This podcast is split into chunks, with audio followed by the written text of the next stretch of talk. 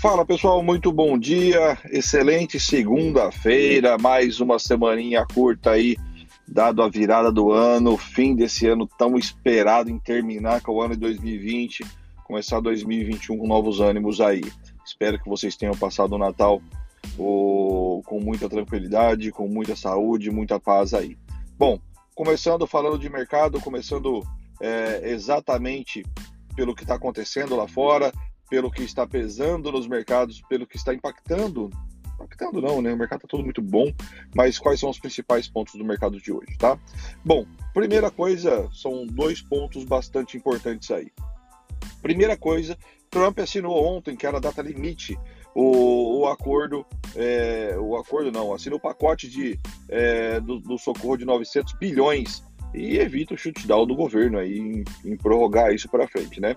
Então assinou ontem à noite isso. É... E o segundo ponto bastante importante, galera, é que os representantes, é, o, o, as pessoas incumbidas de fazer, de, de tocarem o acordo do Brecht, é, divulgaram também ontem é, que chegaram no, no, num ponto final no acordo. Então isso deve, é, isso deve acontecer, acontecer o, o mais rápido possível e, e, isso anima os mercados, esses dois pontos animam os mercados pelo mundo afora.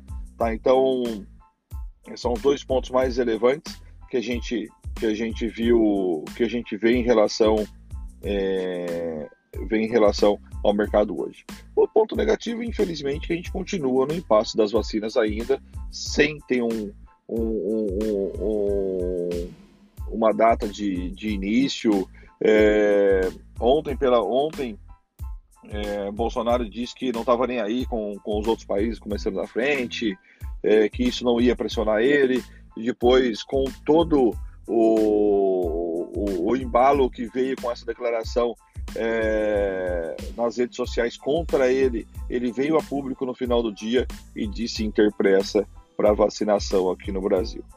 Bom, falando um pouquinho sobre os mercados hoje, a gente vê, é, tivemos, vamos, vamos só relembrar, né?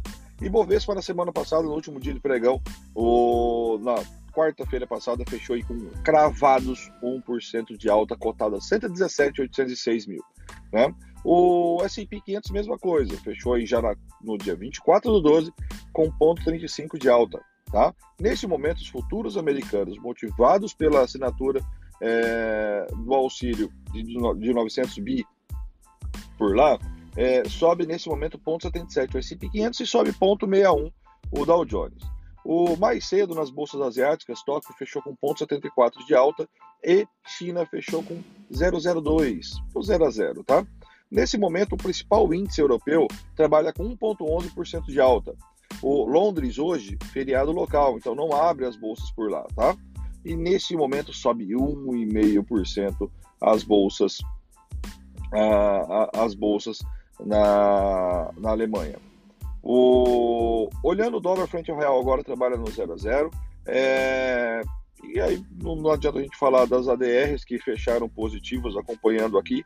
Só lá no dia 24 do 12 também as ADRs fecharam positivo.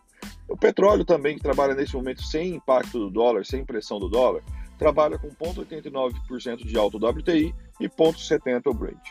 Bom, galerinha, hoje, é, essa semana como um todo, a gente tende a ter a, os três dias de pregão aí, é, hoje, amanhã e quarta, sendo os principais dias é, de volume, ou melhor, principal dia de baixo volume. Então não deve ter, é, não deve ter volume. Então cuidado, os preços podem se mover, ou melhor, os preços não podem se mover, ficar extremamente lateralizados, ou qualquer player que entra com a mãozinha mais pesada vai mover o mercado, tá? Então vamos ficar esperto com o preço. É, hoje, amanhã e quarta a gente toca a sala até a hora do almoço. Então não vamos ter período da tarde, não vejo motivo para isso. Ou então daqui um pouquinho, às 8h50, ao vivo com os alunos na sala. Até lá e bom dia, bons negócios.